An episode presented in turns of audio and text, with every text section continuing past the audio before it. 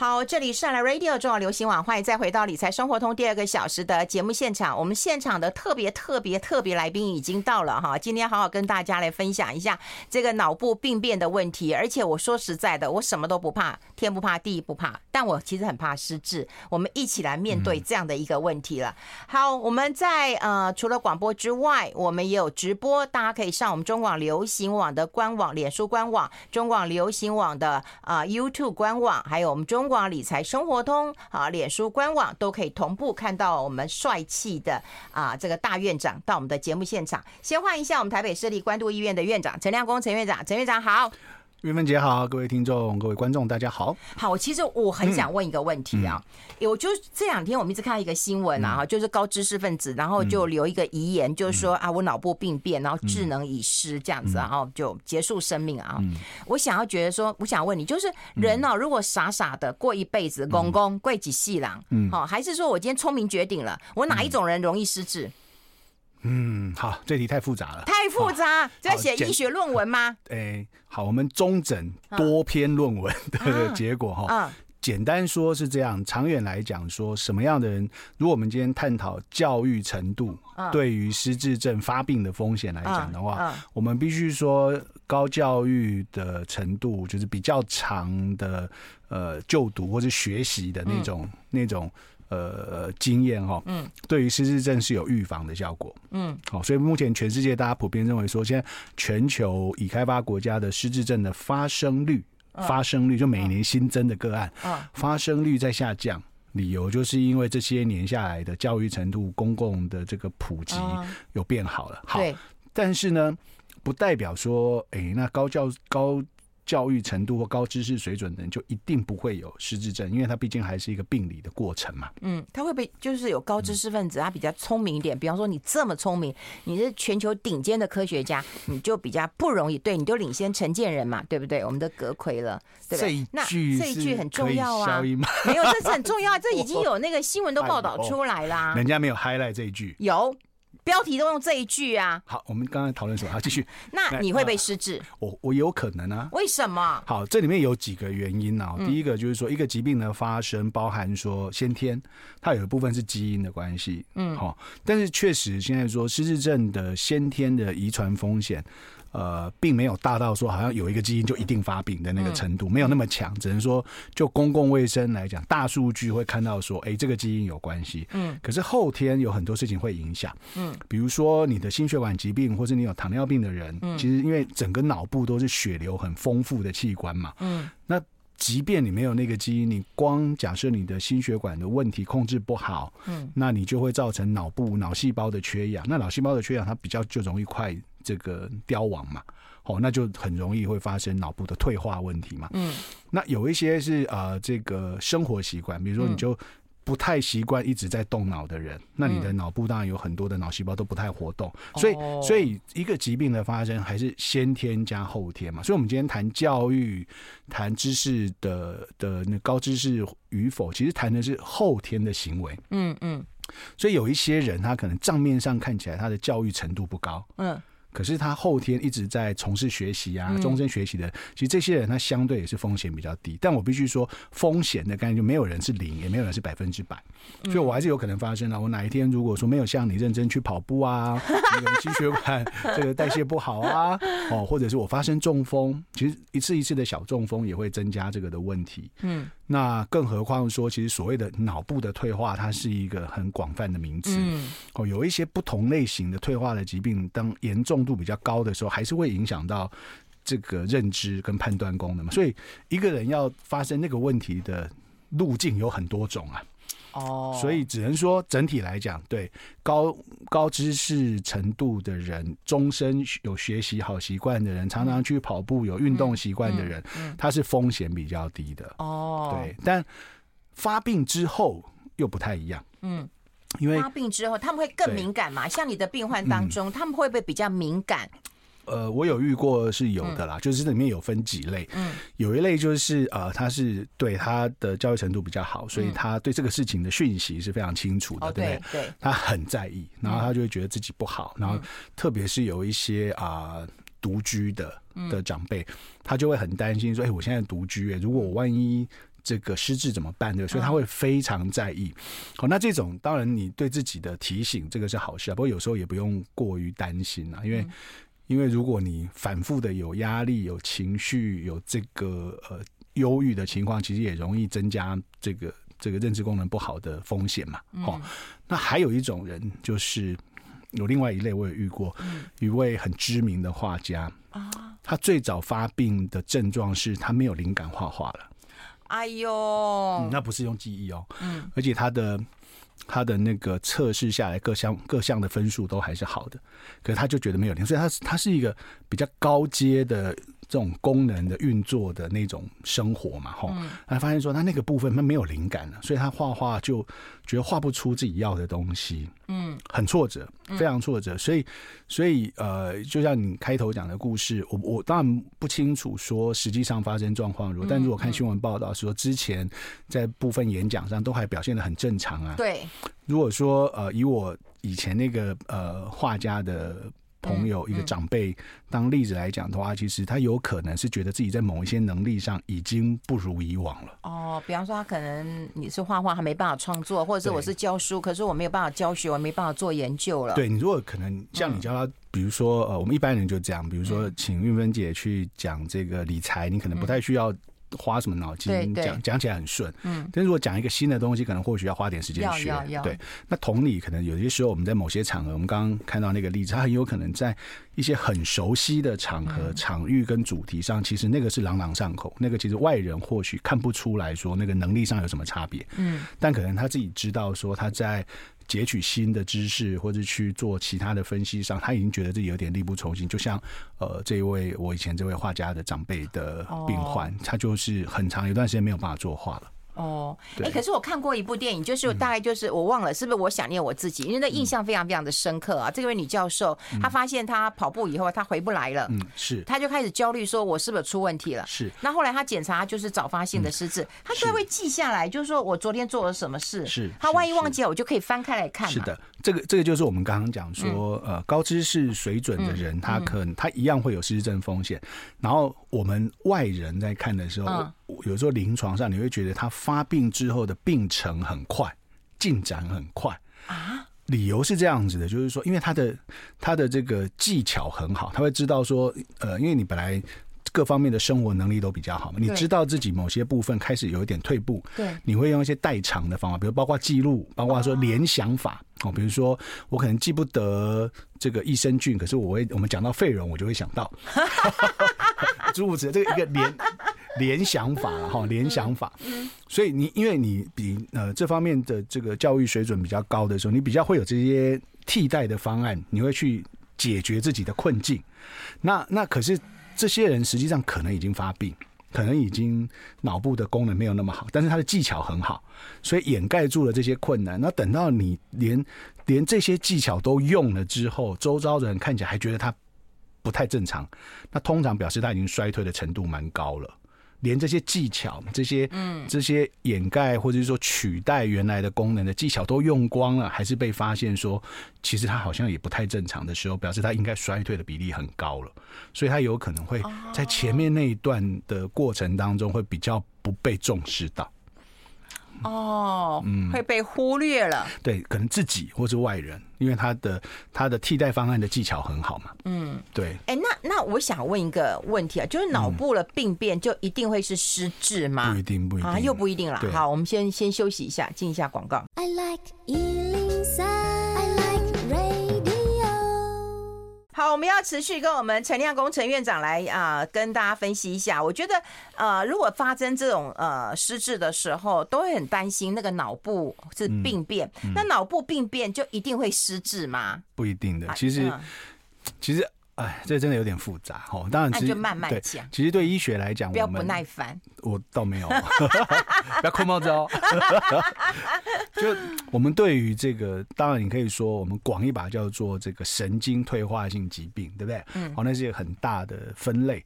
那里面呢，就会分。其实我们的神经有很多种功能，有的神经管动作，有的神经管感情，有的神经管记忆。哦，有的神经管什么协调，所以你可以理解说是什么样部位的神经退化就会造成什么样的症状嘛，哈、嗯。那失智症主要是最我们讲最典型的阿兹海默的话，就是管短期记忆的这个海马回哦。那短期记忆为什么很很重要？因为你短期记忆都没有形成，它就不会变成长期记忆嘛，对对对，就不会记得。对，那所以说这个就会变得很容易健忘。倒过来说，像帕金森，它就是几个动作专门控制动作的这个、嗯、呃，这是基底核的神经，嗯，它退化了，嗯，所以它变成动作上面不协调，嗯，那所以就有些不同的症状，有的时候是僵硬，有的时候是会颤抖。哦，那那当然，这个是我们在医疗分类上面从症状上面去做的分类，对不对？嗯。可是。神经退化的问题就是你，你人伴随着老化，你不会只有一个地方退化，所以有些帕金森的患者到了很严重、很严重之后，其实他也有一点认知的不好，因为其就是跟随，可能最早退化的是运动神经的部分，可是接下来其他部位也退化了。嗯，那一样同理，像这个失智症的患者，他也有的到很后面之后呢，就是行动也不好了。嗯，所以你如果真的讲说很严重时候的重度的失智症患者跟帕金森的患者，可能有时候在在照照顾的人看起来好像没两样，嗯，哦，所以很多时候我们以前去那个长照机构，去那个安养院啊，长照机构去看病人的时候，你很多时候你去问那个照顾的人，问他说：“哎，他是什么病？卧床？”其实都讲不出来，因为到最后很多病都可以变这样嘛。所以他那个他那个病史，当然这最尾端处理的时候，大家有时候病史搞不清楚了。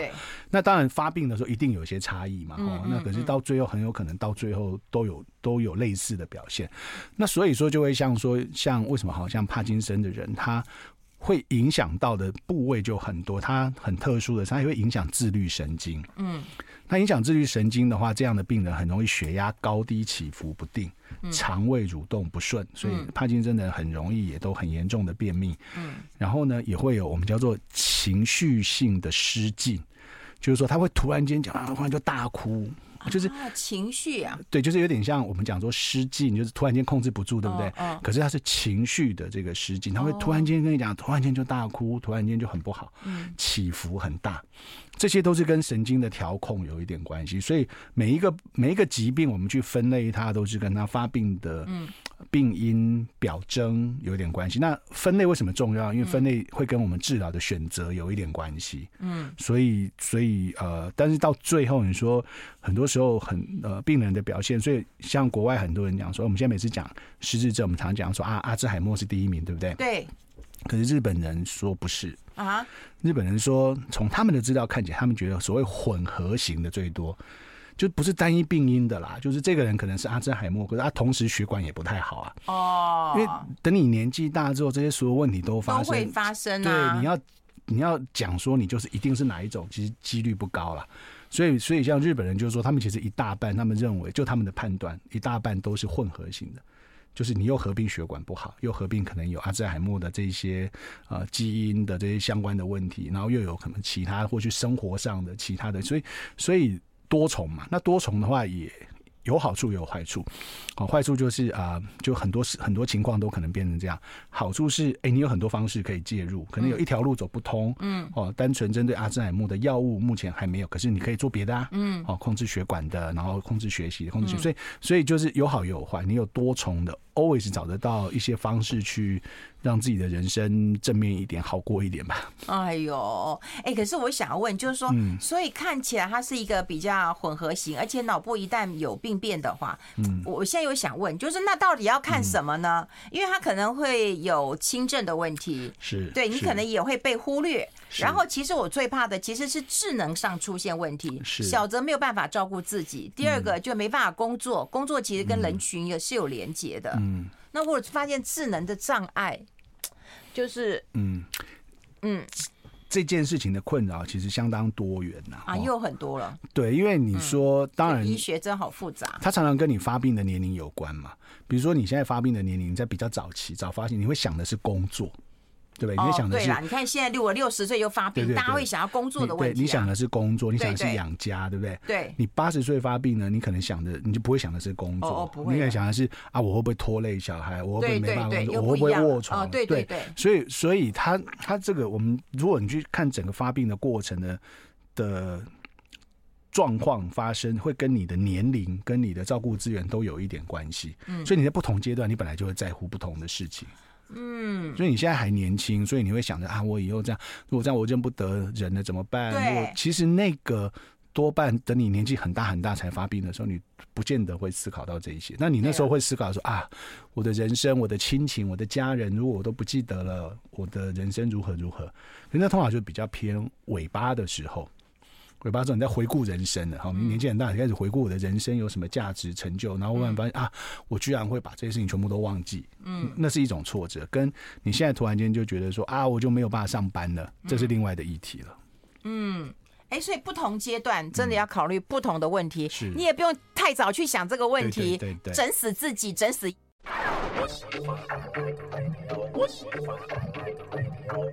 好，欢迎回来《理财生活通》，我是夏云芬，在我旁边的就是我们台北市立关渡医院的院长陈亮公陈院长了。那很多人都在呃我们网络上问问题啊，嗯，也就是。大家会问啊，就是说，那失智会不会遗传？刚讲过了，阿兹海默会不会遗传？嗯，对，一样一样，阿兹海默就是失智，这这它是它是我们有一个明确的基因有相关的，但一样啊，因为这个基因所带来的风险，假设哈，假设你有这个基因会增加百分之二十失智症的风险，可是你可以透过后天教育、学习跟运动把这百分之二十去掉的。哦，所以也就是说没有错，这个病看起来就其实很多的疾病都有遗传倾向，可是它都不是单基因的，所以有一个基因就决定你的未来，都绝大多数的疾病都不是这样的。嗯，哎，那很多人也想问，就是说，当如果我知道有些轻症或者有一些状况的时候，我应该去看医生。我们刚刚不是讲吗？有些人是过滤滤病症很严重，对不对？有些是我老当益壮，我干嘛要去看医生？对对，那我只要知道有状况，我要去看医生啊。好。基本上我都会觉得说，呃，你如果对这个事情有担心，你愿意来看医生做一个基础的评估，我觉得都可以。嗯，好，那理由是这样的，即便你现在很好，你只是绿病，担心的比较多。对，我至少目前有一个你的基础的检测结果，你未来一两年后，嗯，我可以有个对照。嗯，好。那症状有很多类，嗯，好，那我们刚刚讲嘛，因为你你你的脑部脑细胞有各种不同的功能啊，哪个部分先，哪一部分就会表现出症状。所谓的失智症指的是认知功能的衰退，然后不是只有衰退哦，不是有什么记性不好啊，不止哦，它要加上一点到出现生活功能的障碍，嗯，就有一件事情无法就啊。呃，这个出门没办法回来了，就有一件事情做不好了，嗯、就是除了认知不好，还要加上有事情做不好了，哦，这个才会被诊断为失智症。嗯、否则在那之前，我们都只会讲说你是认知功能障碍、记性不好，这算轻症。对对，不会说，因为你还功能还可以维持嘛，对，还可以才可以完成生活上的事情嘛，哈，嗯，好，那所以症状就会很多种，很常见的是这个短期记忆不好，嗯，健忘，瓦斯没关，嘿，门没锁。这个都比较比较稍微严重一点了啊，这已经严重了。对，稍微啦，稍微。因为短期记忆的事情，就是说，嗯，短期记忆其实受到很多事情的影响。有一件事情大家稍微要要区隔一下，就是说，因为你年纪增增加的过程，本质上就会健忘。嗯。那这种老化正常老化的健忘跟失智症的健忘有什么差别？嗯。失智症的健忘哦是彻底忘。比如说，云芬姐，你今天早上吃什么？哦，阿姨说，哎，不记得哎。好，然后就早上吃你都会不记得？呃呃，假设你不记得嘛，好，哦、然后然后我提醒你说，哎，你不是早上跟费荣去星巴克啊？就说啊，我想起来了，我吃了什么？哦，哦，这个还是属于呃正常老化的健忘，因为我有连接起来了。你连接起来，你想得起来。哦、但如果说我跟你讲，你就说，哎，费荣说他跟你去星巴克，你说哪有？我哪有跟他去？哪有跟他去？他在哪里？什么时候？不要乱听他乱讲啊！然后 OK，这种就是你那件事你压根彻底忘记的那件事，提醒也想不起来。这种就是比较严重的健忘。哦，好，就是这件事情就提醒一下，你想得起来，基本上都还好。好，那这是一个。那第二个老化里面还有一个过程，就是说我们那个多工处理的能力下降了。你年轻的时候啊，你可能回家的时候可以边讲电话、看报纸、跟妈妈讲话，你都不会落高。嗯，好，多工处理，你的脑子可以同时处理很多事。开好几个视窗。对，年纪大了之后呢，不行。这个能力，那你会以为自己是退化，对不对？嗯。可是呢，当你把视窗减少，你只做一件事做两，哎，其实就做得很好。嗯。这种呢，还算是正常老化，不算是失智。嗯。好，所以，所以当然有些事情我们做医生，因为医生终究是看病，所以对我们来讲，区隔什么是正常老化，什么是疾病是重要的啦。好，不然你就把把所有老化都当成病人，当然病人就看不完了。哦，所以这有有一些区隔。好，那有一些人的改变，他不见得在记忆。嗯，我们刚刚之前讲过，说有额颞叶的失智，对不对？嗯嗯，他就是性格变了，个性变，变成一个不一样的人。嗯，哦，然后想法怎么跟以前不一样，然后整个人讲话啊、作风怎么跟以前思考逻辑都不一样。可是你去考他记性又还不错，嗯，哦，那就这种。那有的人会是用一些先有帕金森啊，然后后后来出现一些幻觉，不同类型的失智症，它的症状都有所不同。嗯，对，所以简单说，坊间有一个量表叫做 AD 八，嗯，它叫。极早期失智的筛选量表，好、嗯、啊，你可以看一看那些项目，你不用真的说自己去评就担心的要死，嗯，因为那个 AD 八的量表已经被认为说，如果是旁人帮你填，基本上还算准，嗯，自己填常不准，因为自己会觉得，哎呦这个不好，我那个不好，就是自己填，就就会哎对对对对对，就就自己填，通常就发现错误率蛮高的哈。可是我旁人依照这几项帮你看，嗯。哎、欸，那就会比较准一点，所以也就是他列出来那个八项是是是是对的，记忆啦，生活上的能力啊，然后个性有没有什么改变啊，什么什么行为上有没有什么异常，就这些有客观观察的那八项都是早期症状，大家可以去找一下那份问卷，叫 AD 八。哦，哎、欸，我好像听我同学跟我讲过，但前提哦，啊、要别人帮你评哦、嗯。对对对，因为我同学说她带她婆婆去 做，好像就是这个 AD 八，对，对对。然后里面有一题，她说我赖都赖不掉。因为我曾经有一次，嗯，就就我找不到我的眼镜，我怎么找都找不到，挂在那上面。没有没有没有，放在冰箱。对，我真的放在冰箱。那 你知道为什么？你知道，因为因为我真的找不到，那会儿还去配。嗯。但有一天我就清冰箱之后，发现哎，怎么会有一个眼镜？我就想到，你知道为什么？为什么？因为我打开冰箱的时候，可能雾太浓太强了，我就看不到，我就把它放了，就放了，然后我就再也找不到了。这其实这里面反映两件事啊。第一，那个是多工处理，就是你那时候。你是在做别的事情，对对，然后同时发现就顺手这么一个动作，所以那是多工能力的多工处理能力的下降，这第一。第二件就是你太少煮饭吧，就不开冰箱，放到重配眼镜，人家费勇就不会这样。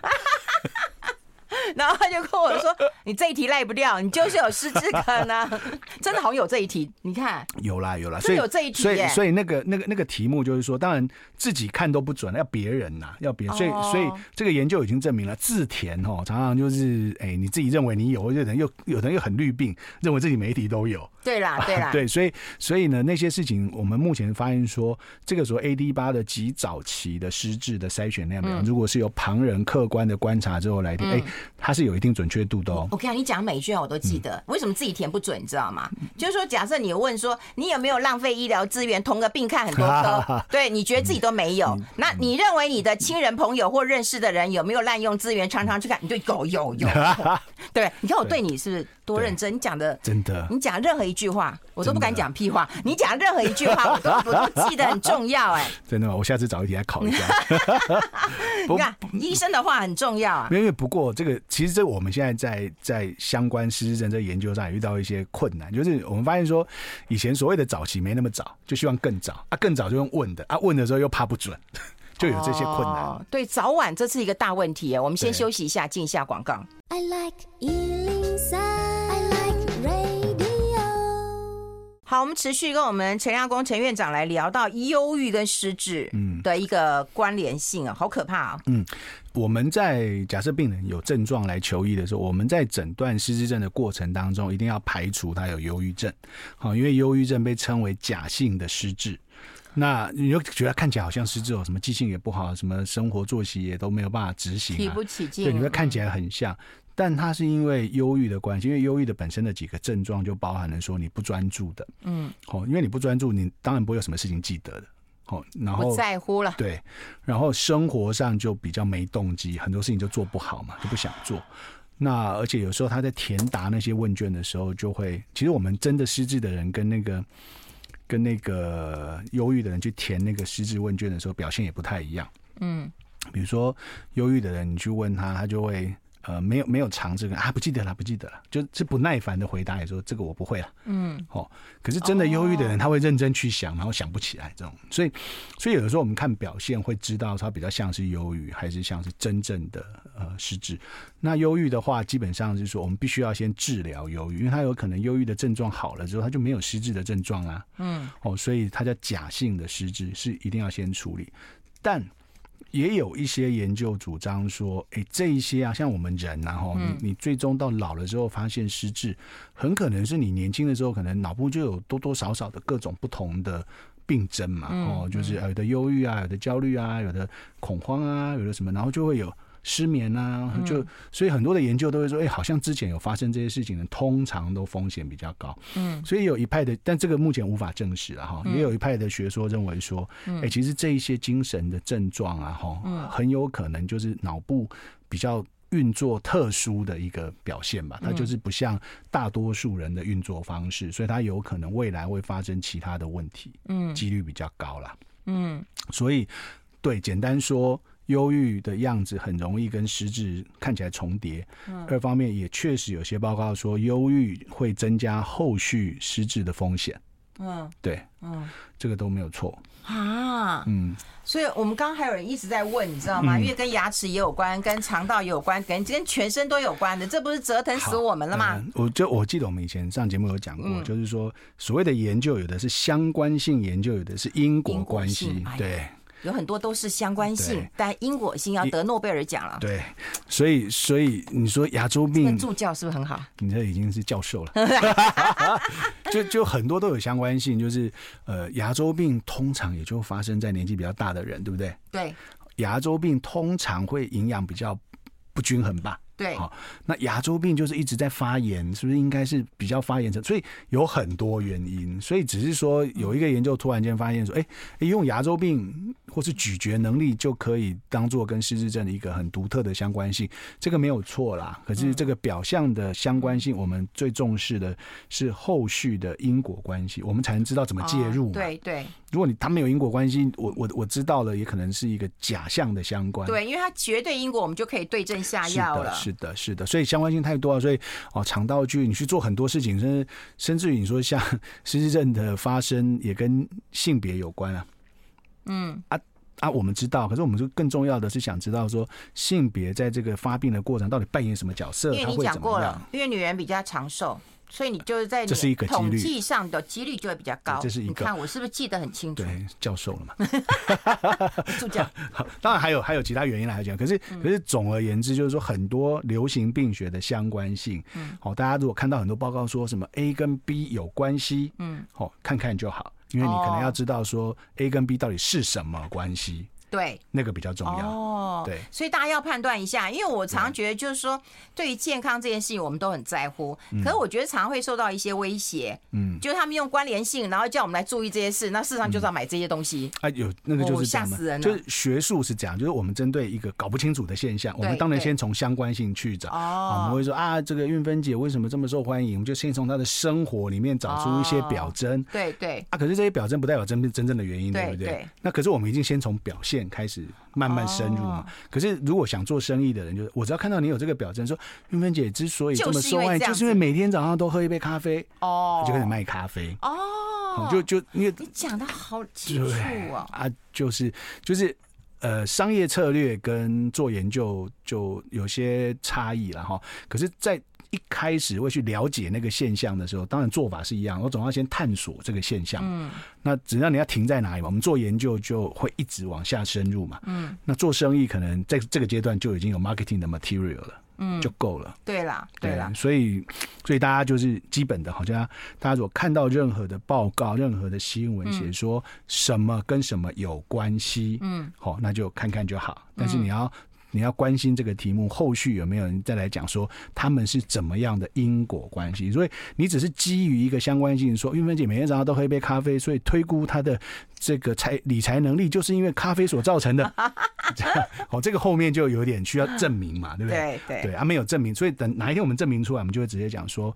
这个以玉芬姐这种人格特质，每天一杯咖啡就可以提升百分之二十的财富。嗯，啊，那那个是研究过后的，好有那个商业力量啊。不不过说实在了，陈亮公一直就会认为，就是说你吃你就好好吃饭，饮食均衡就对了，对不对？你好好的睡觉啊，睡觉不是说要睡八个小时、十个小时，你睡醒之后不累就就好了。然后你适度的去啊运动，对不对？然后有病就看医生。是是，不要把生活过得。都没也没那么多学问，说实在的，他医学很复杂。可是回到人生，有的时候没那么复杂。然后你看着这些报道，去看到一件做一件，看到这，就是你就是在跟着这些商品的生命周期在过你的人生嘛。等到哪一天这个产品不红，再出来一个新产品，对啊，那你又再相信一次，就再来一次这样。哦，是懂了。对，所以就可以轻松一点过日子了。该看要看，该注意要注意。但是啊、呃，有些事情就是。知道该怎么做，该怎么处理，就去好好做。与其一直担心，一直想别的方法，没有被证明的方法，嗯、那个就是没有什么用了。对啦，说实在，我们慢慢的迈向老龄老年之后，其实当然会有一些老年的一个状况，可能功能会有慢慢的衰退或突然的衰退。你当然要接受这些事情啊。好，我们待会会跟大家来进行一个院长的小百科，谈一谈在国外其实有陪诊师啊。啊，你觉得国内需不需要？会不会有个 AI 来出现？我们先休息。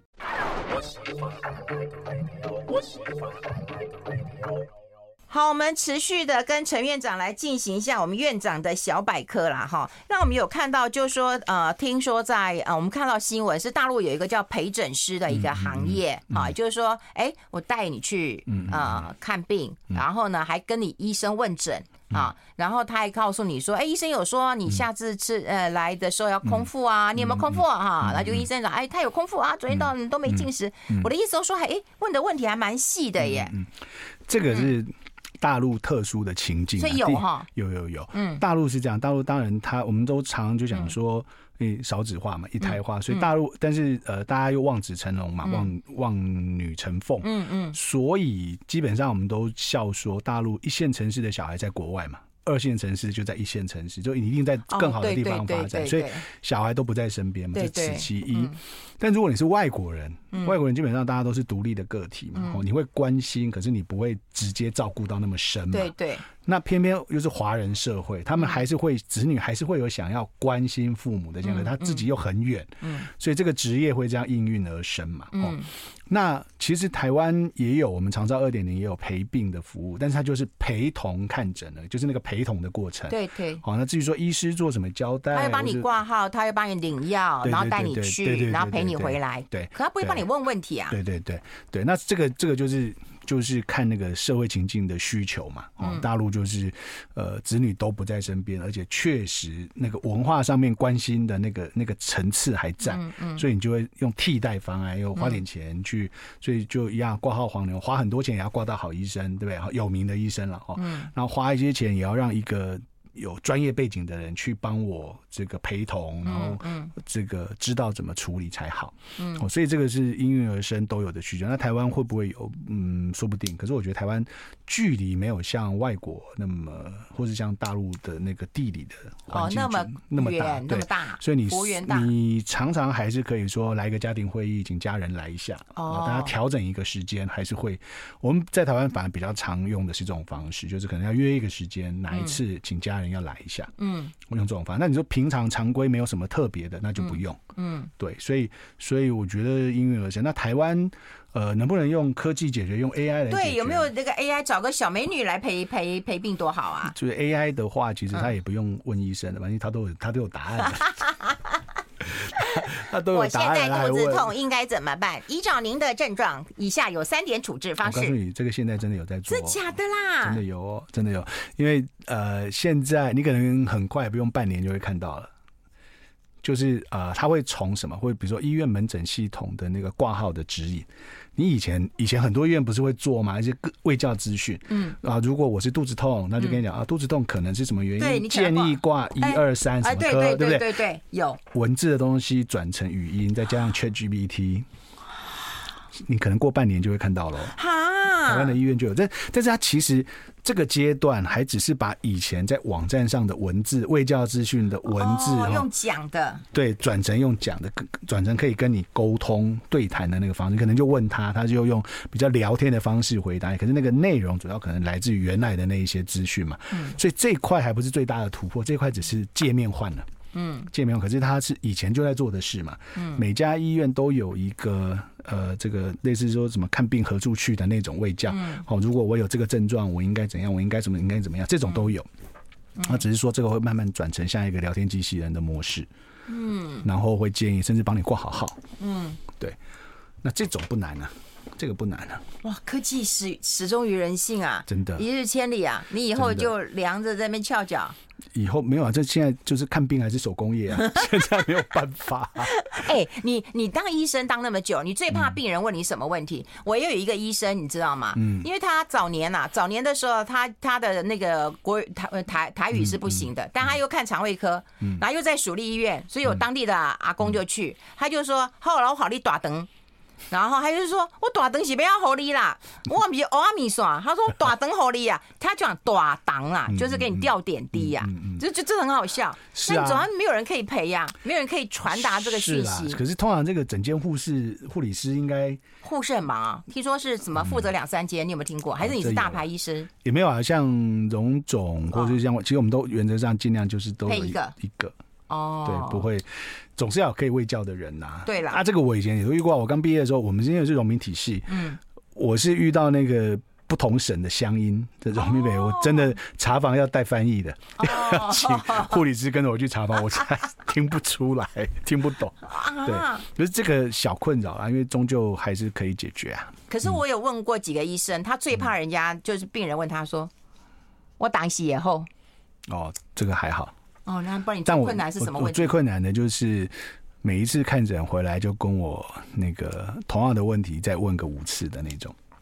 举个例子，像你刚刚讲说，我是当时以后，嗯，好，然后呃是退化性的问题，嗯，就或是高血压，你看这个美后，这叫慢性病嘛？哦，我说那你要讲美后，对啊，直接讲啊，就美后，嗯，呃呃，本来都不紧的美后啊，就是慢性的，只有你你想一想，什么病会好？就感冒会好。哦哦 哦，可是病人可能无法接受背后啊，不会啦，就是你要跟他讲说，这叫慢性病。嗯，所有的病几乎都是慢性病啊。嗯、现在这个时代哈，几乎都是慢性病，所以慢性病就是好好控制嘛。但我我我最最麻烦的就是那个来就是讲一大堆，其实你知道他心情不好啦，他没有安全感哦。他问了一大堆之后，你讲的他就说啊，我每次跟你讲完，我就觉得好多，对不对？那个效用撑不了三个月，三个月又回来，同样的话再讲一次。他 当你是 心理咨商师，然后我讲到最后，我就讲说，你说我有时候有的病人，我就讲说，你没有发现我们每次都讲一样的话吗？他说没有，他就说，哎呀，可是再听你讲一次，就会觉得比较活就。是啊，这种我真的觉得是我确实我看病起来会，你你固然可以理解他的情境啊，嗯，可是。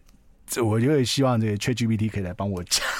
就关于您的问题，上个月已经问过了。对对对，容我再重复一次。对，我我就会有的病人，我就想说，你没有觉得我们每一次都在同样的问题上面绕圈圈吗？那他会跟你讲说啊，因为我的问题都不好啊，没好啊。啊，就你就跟他讲，这本来的没好啊。你你看过哪个糖尿病会好的？也不是只有你一个人的问题吧？慢性病的事情，去看你有看过谁真的就好起来了？真的好起来就得诺贝尔奖了。